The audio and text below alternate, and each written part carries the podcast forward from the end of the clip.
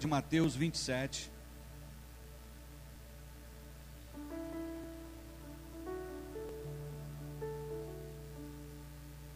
Mateus 27, a partir do versículo 38.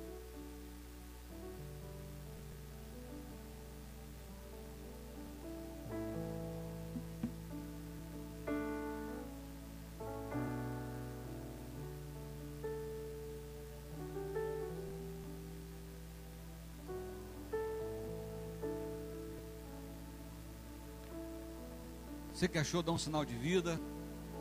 Aleluia. Mateus 27, 38 em diante. Diz assim a palavra do Eterno: E foram crucificados com ele dois ladrões, um à sua direita e outro à sua esquerda. Os que iam passando blasfemavam dele, meneando a cabeça e dizendo: Ó oh, tu que destróis o santuário e em três dias o reedificas, salva-te a ti mesmo, se és filho de Deus e desce da cruz. De igual modo, os principais sacerdotes, com os escribas e anciãos, escarnecendo, diziam: Salvou os outros, a si mesmo não pode salvar-se. É rei de Israel, desça da cruz e creremos nele. Lucas 9, 23.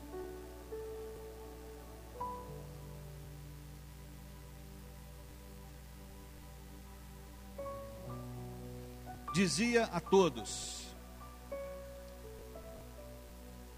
Se alguém quer vir após mim, a si mesmo se negue, dia a dia tome a sua cruz e siga-me. Não abra mão da sua cruz. Não abra mão da sua cruz. Dá um abraço gostoso na sua Bíblia. E se você se sente à vontade, declara comigo: Esta é minha Bíblia. Eu sou o que ela diz que eu sou. Eu tenho o que ela diz que eu tenho. Eu posso fazer o que ela diz que eu posso fazer. Nesta hora, eu serei ministrado pela inerrante, infalível, incomparável, indestrutível, santa e poderosa palavra de Deus. E eu corajosamente declaro: a minha mente está alerta, o meu coração está receptivo, e eu nunca mais serei o mesmo, em o nome de Jesus. Você que crê e concorda, aplauda mais uma vez esse Deus maravilhoso, soberano, bendito, aleluia, glória a Deus, glória ao Pai, glória ao Filho, glória ao Espírito Santo. Não abra mão da sua cruz. Queridos, o texto que lemos, obviamente, representa o nosso Senhor, talvez no ápice do sofrimento. Eu digo ápice porque o sofrimento não começou ali. Jesus sofreu muitas coisas antes de chegar até a cruz: as chicotadas, o escárnio. Jesus se submeteu a um ventre materno, se submeteu a uma infância, a uma adolescência, se submeteu às autoridades. Jesus, durante a maior parte do seu ministério terreno, antes de ser revelado como o Messias prometido, ele se ocupou em ser filho de José e Maria.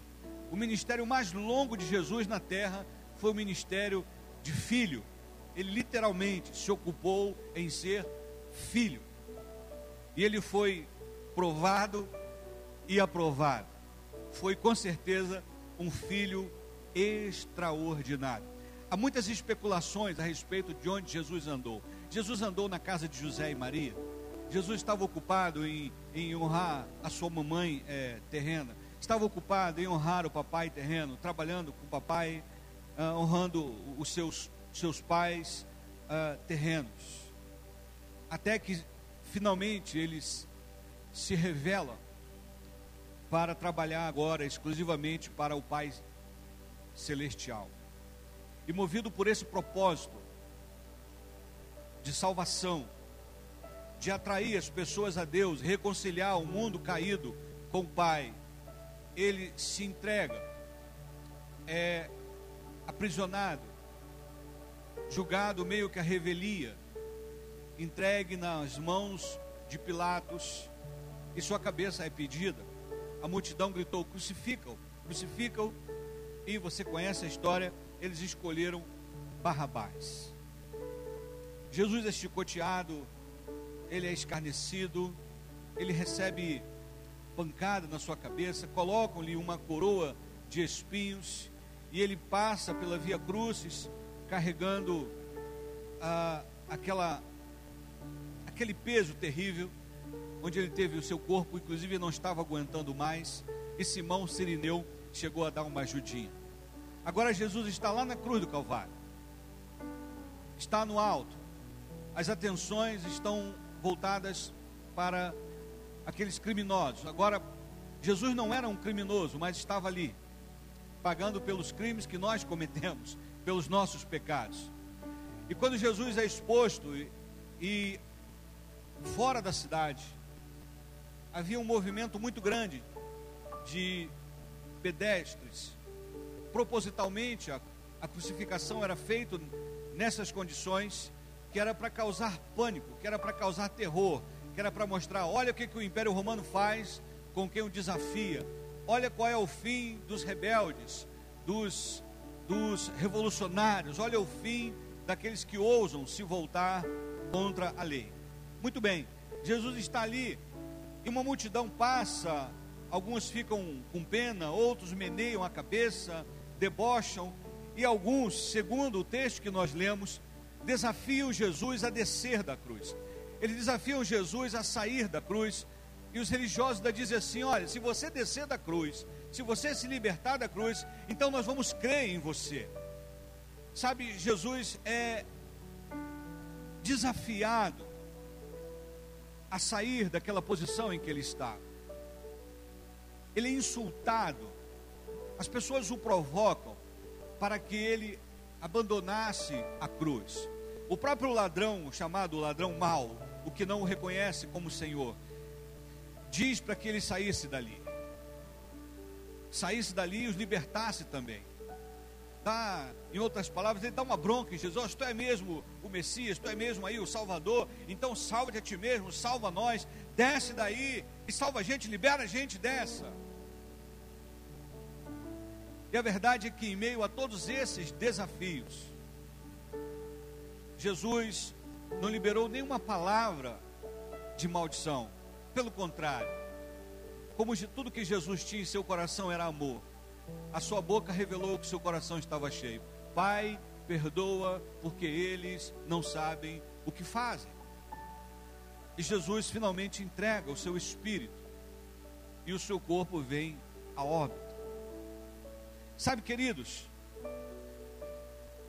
é provável que se nós estivéssemos no lugar de Jesus, com o poder à sua disposição, talvez nós cedêssemos à tentação de sair da cruz e se vingar daquelas pessoas, ou pedir que um anjo passasse ali e cortasse pelo menos a cabeça de todos os religiosos que o que mandaram aprisioná-lo, dos soldados que o que o aprisionaram,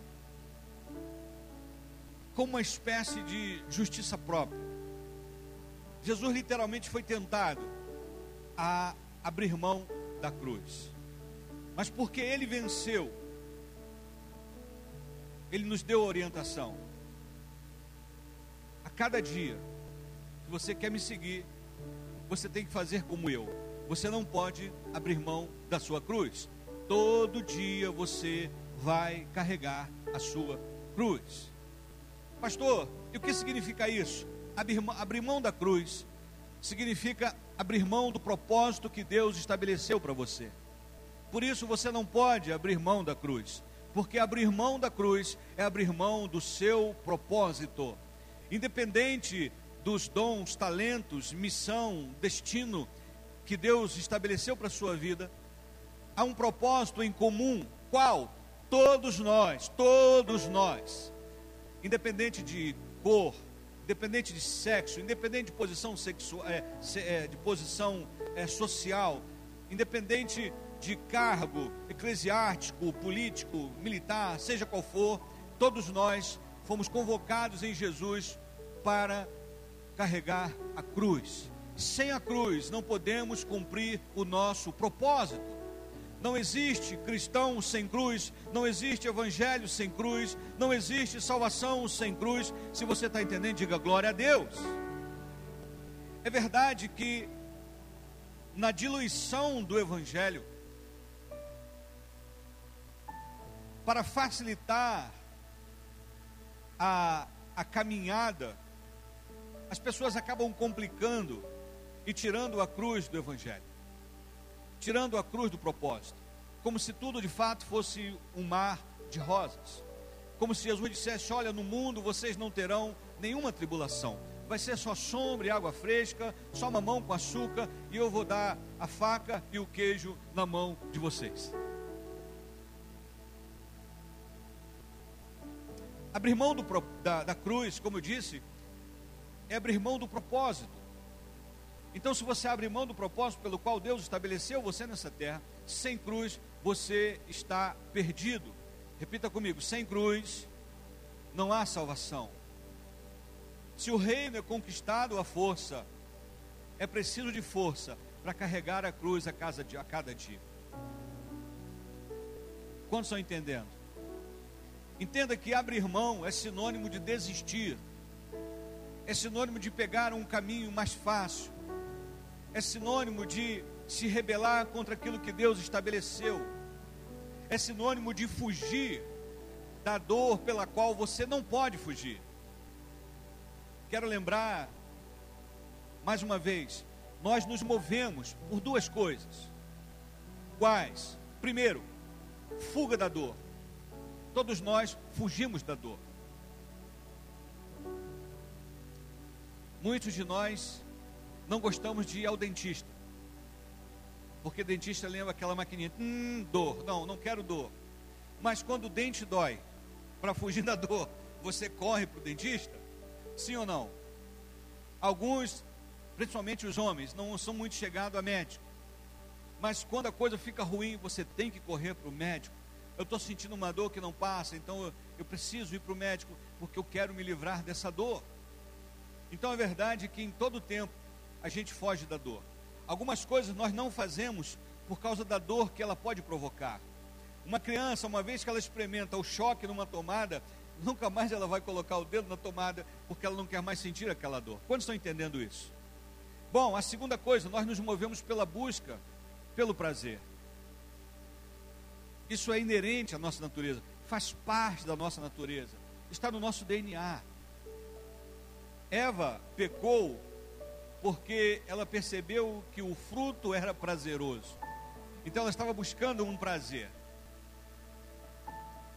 A busca pelo prazer não é pecado quando esse prazer é em Deus. Quando esse prazer é legal quando esse prazer não fere princípios. Quantos estão aqui?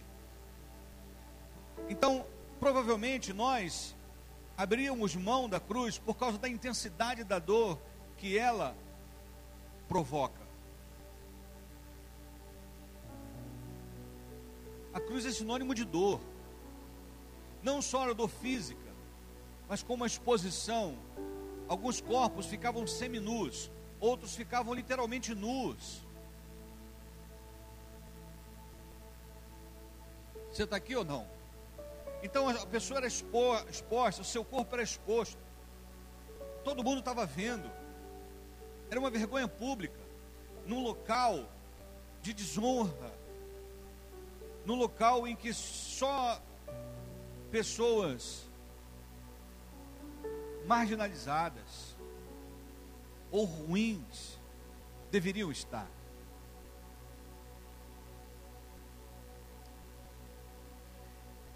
O meu propósito tem dor. Existem dores no meu propósito, na minha caminhada, na minha chamada. Dores que eu não posso evitar.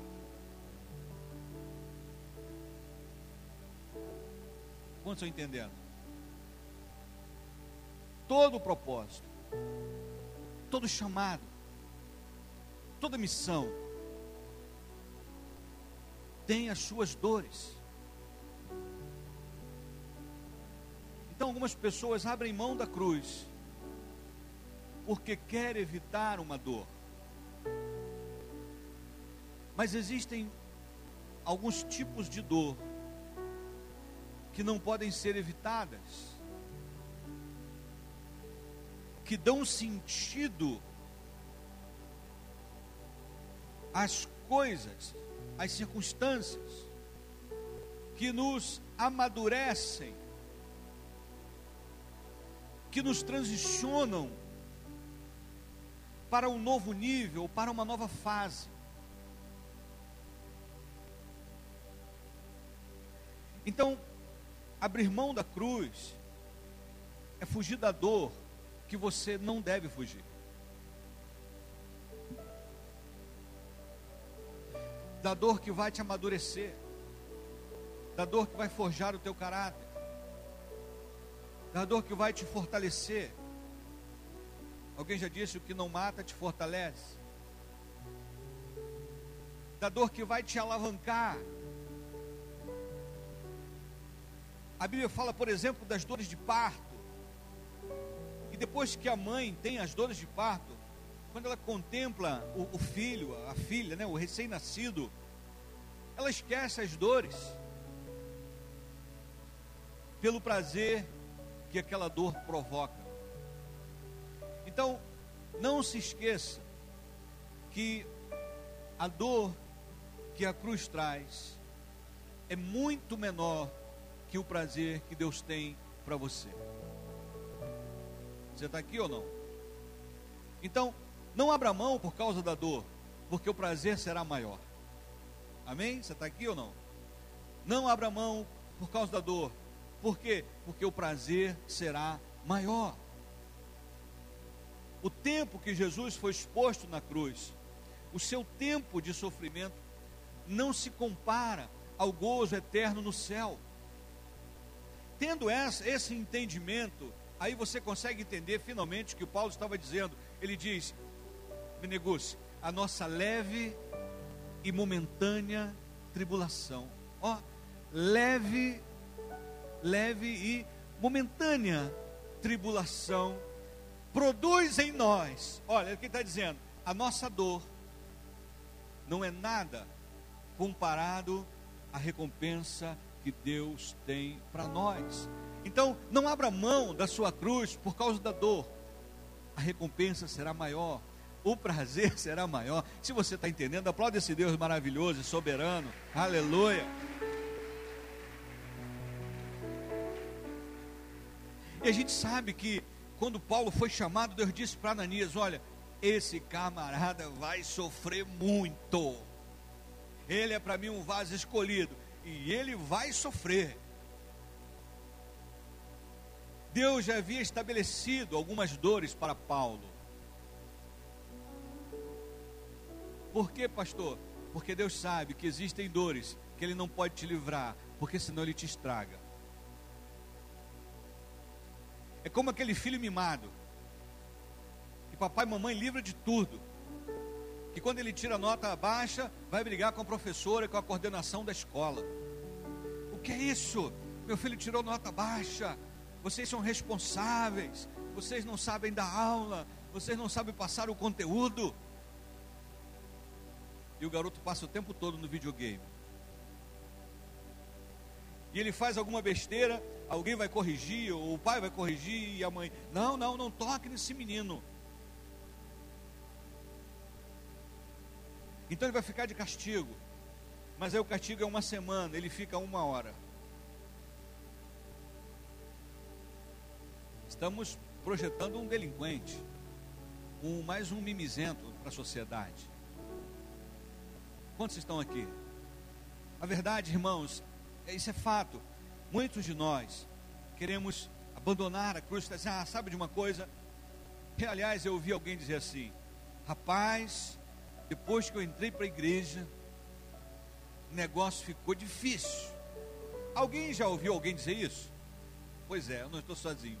Alguém me disse isso, rapaz, depois que eu entrei para a igreja, mas foi tanta prova, tanta luta, tanta não sei o quê.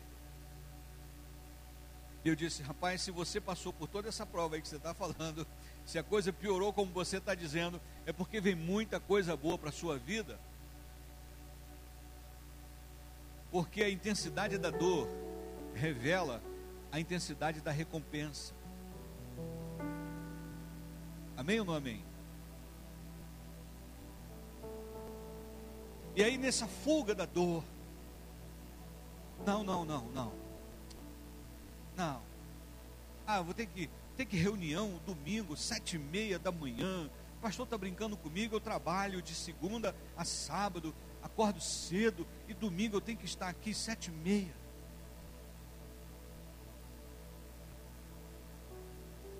Ah, não é possível que eu tenha que ensaiar. Eu sou igual o Romário, eu já sei o que, como jogar, ensaiar para quê? Se eu já sei o que fazer. Ah, eu tenho que, meu amado. As dores do ministério só são insuportáveis quando a gente está no lugar errado. Quando estamos com as motivações erradas.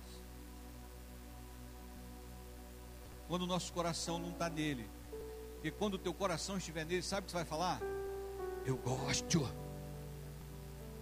Eu gosto. Tira essa dor, tira não, que eu gosto. Você fica apaixonado. É uma. Vou falar uma besteira aqui. É uma santa. É um santo masoquismo. Você sente prazer na perseguição, na injúria, na difamação. Não, não vou desistir da minha cruz por causa das dores que ela está provocando. E deixa eu te dizer uma coisa. As dores também são sinais. Aliás, até Jesus falou nisso, né? Ele disse: o princípio das dores. O princípio das dores revela que o estabelecimento do, do Kairos, do Cronos, ou da nossa mudança definitiva de nível, está chegando. o princípio das dores revela o princípio do gozo eterno. Por isso que Jesus, lá no, no Monte das Oliveiras, ele ressignifica tudo. Bem-aventurados que choram, bem-aventurados que têm fome e sede de justiça, bem-aventurados pacificadores. Então, tudo aquilo que era visto como sinônimo de desprezo, de dor, de sofrimento, Jesus está dizendo: legal, bem-aventurado, bem-aventurado, show,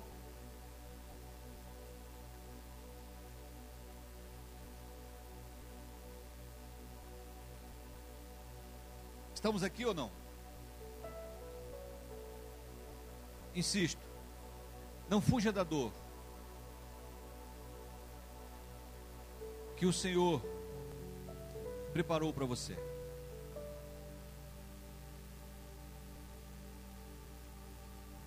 Pastor, você está dizendo que Deus é mau? Não. A Bíblia diz que ele não poupou quem completa? O seu próprio. Hã? Filho. Bom, é Bíblia, ele não poupou seu próprio filho. E ele, a Bíblia diz que Deus corrige, corrige aquele que ele ama. Que ele não dá a prova além da nossa capacidade de suportar.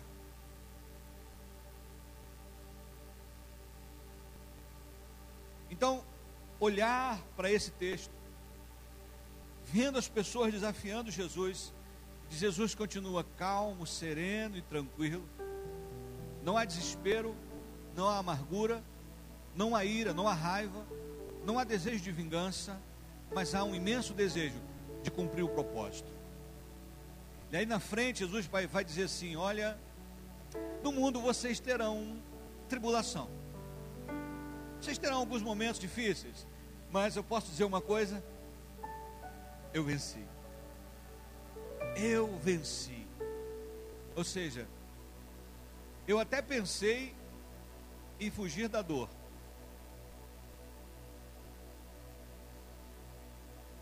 Mas o meu propósito veio em primeiro lugar. Não há propósito sem dor.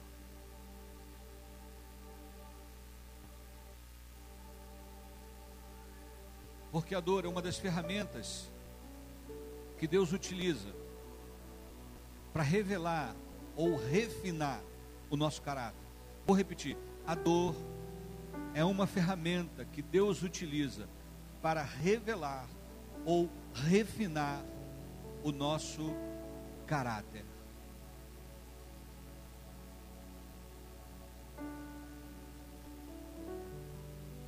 Falamos sobre José domingo. A dor de ser zombado pelos irmãos, lançado na cisterna pelos irmãos, vendido como escravo pelos irmãos, caluniado pela esposa do patrão, esquecido na prisão durante dois anos, todas as dores que José passou, essas dores empurraram José para cumprir o seu destino, para cumprir o seu propósito.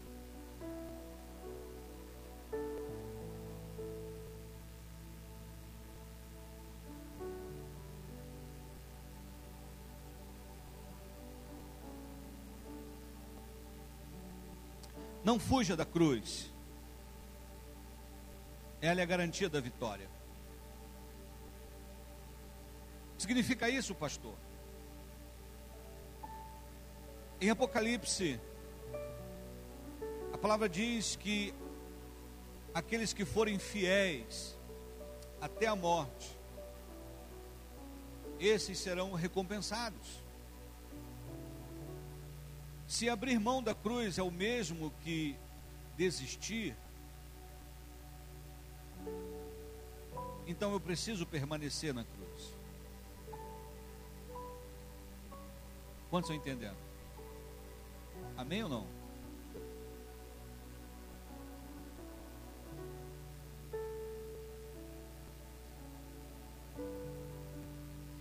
Eu lembro que Xandinho, diferente do Paulo, ele teve mais situações de enfermidade. Garganta inflamada, então, foram vários episódios. Às vezes saímos à madrugada para levá-lo ao hospital, ele queimando em febre. E algumas vezes ele tinha que tomar injeção. Injeção é sinônimo de quê? De dor, né? E era uma luta, porque eu tinha que é, segurá-la entre as pernas. A Adriana às vezes dizia assim, amor, vai você. Por causa do show, do, o show do Xandinho. Ele tentava escapar de todo jeito. Então ele segurava firme e o enfermeiro vinha e aplicava a injeção e era aquele. Era tão interessante que só em apontar já. Peraí, rapaz, nem começou. Ah, ah. Era um escândalo. Mas era a dor da agulha. Estava revelando que ele estava sendo medicado. E que ele seria curado. Então, às vezes, fugir da dor é fugir da cura. Não podemos subir de nível fugindo das dores que aquele nível tem para nós. Quantos estão entendendo? Por isso que existem pessoas que ficam andando em círculo. Porque está empurrando aquela dor para frente, com a barriga. Não, uma outra hora, um outro momento, uma outra vez, e outro não sei o quê. E nunca muda de nível. Porque cada nível tem a sua dor. Estamos aqui ou não? Então pense comigo, se você já chegou até aqui, olha todo o histórico que Jesus havia sofrido. Imagina o Deus encarnado, o Deus encarnado, se submetendo a um ventre. Nove meses dentro de um ventre. Se submetendo a uma infância, a uma infância onde você tem que. Você não consegue fazer nada por conta própria. Se colocando à dependência dos pais.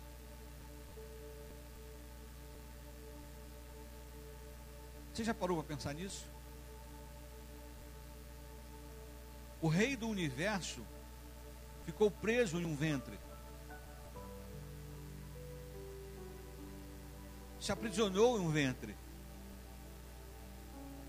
O rei do universo se ocupou em ser filho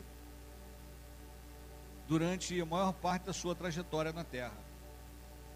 O rei do universo obedeceu autoridades humanas.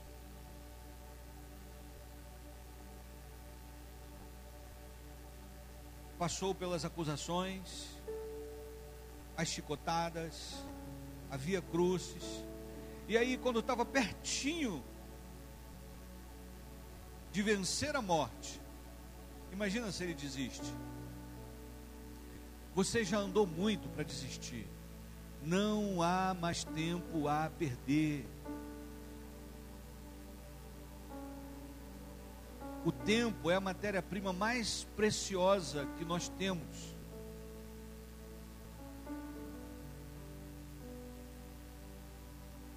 É a matéria-prima mais mais é, é, volátil,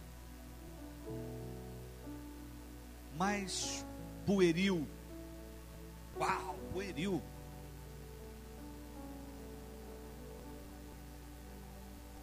E a gente não faz nada longe dele. E às vezes ainda mata ele.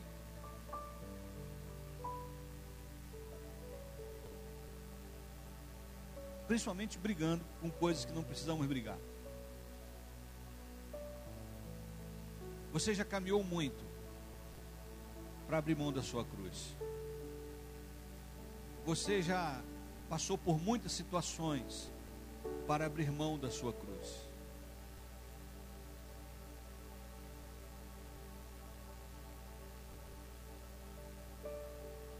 Não há mais tempo a perder. Eu não sei quanto a vocês, mas eu que já tenho mais passado do que futuro, pá, eu acho legal dizer isso. Eu tenho mais passado que futuro. Então, é significa. Interessante, né? Eu que acho que eu tenho mais passado que futuro. Não sei se você já que. Se alguém como eu. Penso assim, meu Deus. Se eu pudesse voltar atrás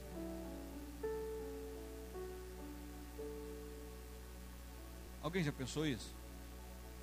Aquela decisão, aquela oportunidade, perdi a oportunidade de ficar calado, perdi a oportunidade de fazer fiz, perdi a oportunidade de ir e não fui, perdi a oportunidade de ficar e fui, perdi a oportunidade. E eu sempre digo, eu escrevi lá no guarda-roupa dos meus filhos. Não esqueça de quem você é. Vi, e a, de quem não esqueça quem você é e a quem você pertence. Não esqueça quem você é e a quem você pertence. A vida não tem replay. Porque se a vida tivesse replay, nós não faríamos a mesma jogada que o replay é jogada repetida, sim ou não? É ou não é, Jorjão? Vamos ver o replay. Você vai ver a mesma jogada. Se tivesse uma oportunidade de. Você não, vou, vou fazer diferente. Então a vida não tem replay. Você já caminhou muito. Principalmente aos mais maduros aqui. Aos que já chegaram na casa dos 30 aí. Os trintões para cima, levante a mão aí, por favor. Olha aí, a maioria da igreja madura cheio de coroa, maneiro. Aleluia. Eu quero encerrar dizendo o seguinte: não abra mão da cruz. Tem muita gente olhando para você. A Bíblia diz que há uma grande nuvem de testemunhas. E o próprio Senhor Jesus disse: quando eu for levantado na cruz, ah, muitos eu atrairei a mim, eu todos atrairei a mim. Jesus já sabia que passaria pela cruz. E ele sabia que havia uma multidão ali, não só de seres humanos, mas de seres celestiais. Há uma nuvem de testemunhas olhando para você. Há uma nuvem de testemunhas no céu e na terra. Talvez você não saiba, mas existem pessoas que estão se inspirando nas suas vitórias. Ah, pastor, tem gente que tem inveja de mim. É normal. Eu costumo dizer que ninguém fica com inveja do mendigo que está lá coberto com um papelão e diz assim: Oh, que papelão delicioso. Ah, eu queria ter uma marquise igual a essa. Eu não acho que nunca vi ninguém invejar isso. Ah, que papelão. Olha que marquise.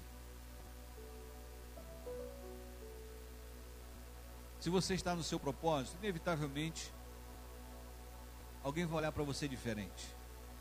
Mas existem muitas pessoas que estão olhando para o teu testemunho, estão olhando para a sua vida, que estão tendo você como uma referência. Talvez você não imagina de pessoas que você já tocou, já abençoou, de pessoas que estão alegres porque você está na presença.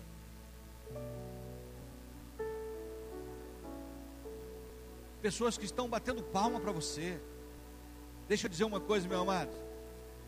Os bons continuam sendo a maioria. Pastor, mas o texto diz que muita gente ali meneou a cabeça. Muita gente diz: desce daí. Mas sabe, amado, tinha uma multidão ali olhando para ele, com os, olhos, com os olhos cheios de amor. Tinha uma multidão olhando para Jesus, dizendo assim: Eu estou contigo. Tinha uma multidão, entre elas tem uma pessoa lá que eu tenho certeza que estava pensando assim: Meu filho, se eu pudesse, eu estaria no seu lugar. Eu acho que Maria pensou isso porque é coisa de mãe. Ela olhou e olhou e eu acho que ela não viu sempre o Messias. Em algum momento ela viu um filho crucificado e ela deve ter, isso é uma conjectura minha, tá, irmãos? Ela deve ter pensado, ah, meu filho, se eu pudesse, eu, eu seria crucificada por você. Há muita gente torcendo por nós, irmãos. Há muita gente que se alegra com a tua vitória. Há muita gente que está vendo você como uma referência. Por isso você não pode abrir mão da sua cruz.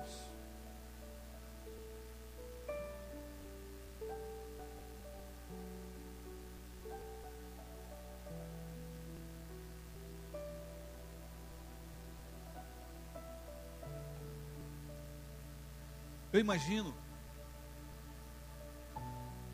eu não sei se foi Mude, primeira vez que ele foi à igreja, pregador pediu um texto lá da Bíblia.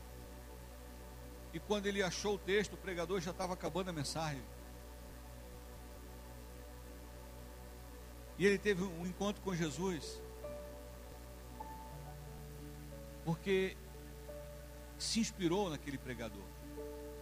Ele foi impactado pela palavra que aquele pregador anônimo ministrou na vida dele. Talvez aquele homem que pregou aquela palavra não tivesse noção do vulto histórico. Eu falo no sentido da igreja, que se tornaria mude, Spurgeon tantos outros. homens que se, se tornaram heróis da fé. Não temos dimensão de quantas pessoas estão recebendo essa palavra agora. Pastor Lima, às vezes você está na rua e aí por causa da logo que a gente começou a transmitir, algumas pessoas, eu às vezes de vez em quando encontrava com alguém, ó, oh, estou acompanhando o Senhor. Quando eu fiz a na viração do dia, algumas pessoas, às vezes eu encontrava com alguém, olha, poxa, muito legal, eu tenho acompanhado. Lá na PIB Vila Heliópolis, se eu não me engano, foi o o pai do do Juliano. Eu acho que foi o pai de Juliano. Estou acompanhando. Aí você não tem dimensão de como você permanecer é bênção na vida das pessoas. Quando você desiste, você não desiste sozinho.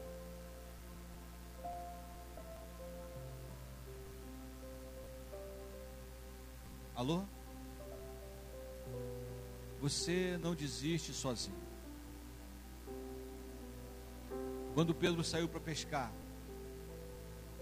voltando a fazer, representando a sua velha prática de pescador, ele levou vários líderes com ele. Vou contigo também, Pedro. Eu também vou. João era um. Mas quem foi pescar? Pedro. Mas quem foi atrás? João. E outros discípulos. Então a boa notícia, meu irmão, é que você não está autorizado a abrir mão da sua cruz. Você não está autorizado a desistir. Porque no dia que você partir, você pode mandar escrever na sua lápide: Combati o bom combate. Completei a carreira carreguei minha cruz, guardei a fé. Deus não te programou para desistir. Talvez você não pense assim: ah, eu não tenho microfone igual o pastor Lima. Ah, eu não tenho um, um, um, um programa no, no, na, na internet. Eu não tenho isso. Querido, você não imagina de como você é importante. Existe alguém que está olhando para você. E você não vai desistir sozinho. Por isso, permaneça firme. Não abra mão da sua cruz. As provocações virão. Com certeza. Porque quem não conhece a tua história te julga por uma frase, por uma atitude ou por uma circunstância. Quem não conhece a tua história, pode dizer que você expulsa demônios por Beuzebu. Quem não conhece a tua história, pode olhar para você e dizer, ah, é apenas filho de, de José e de Maria. Quem não conhece a tua história, vai dizer, desce daí para provar que você é capaz. Ou vai dizer, mostra-me um sinal de quem tu és. Mas quem é, não precisa provar, simplesmente é. Então não abra mão da sua cruz.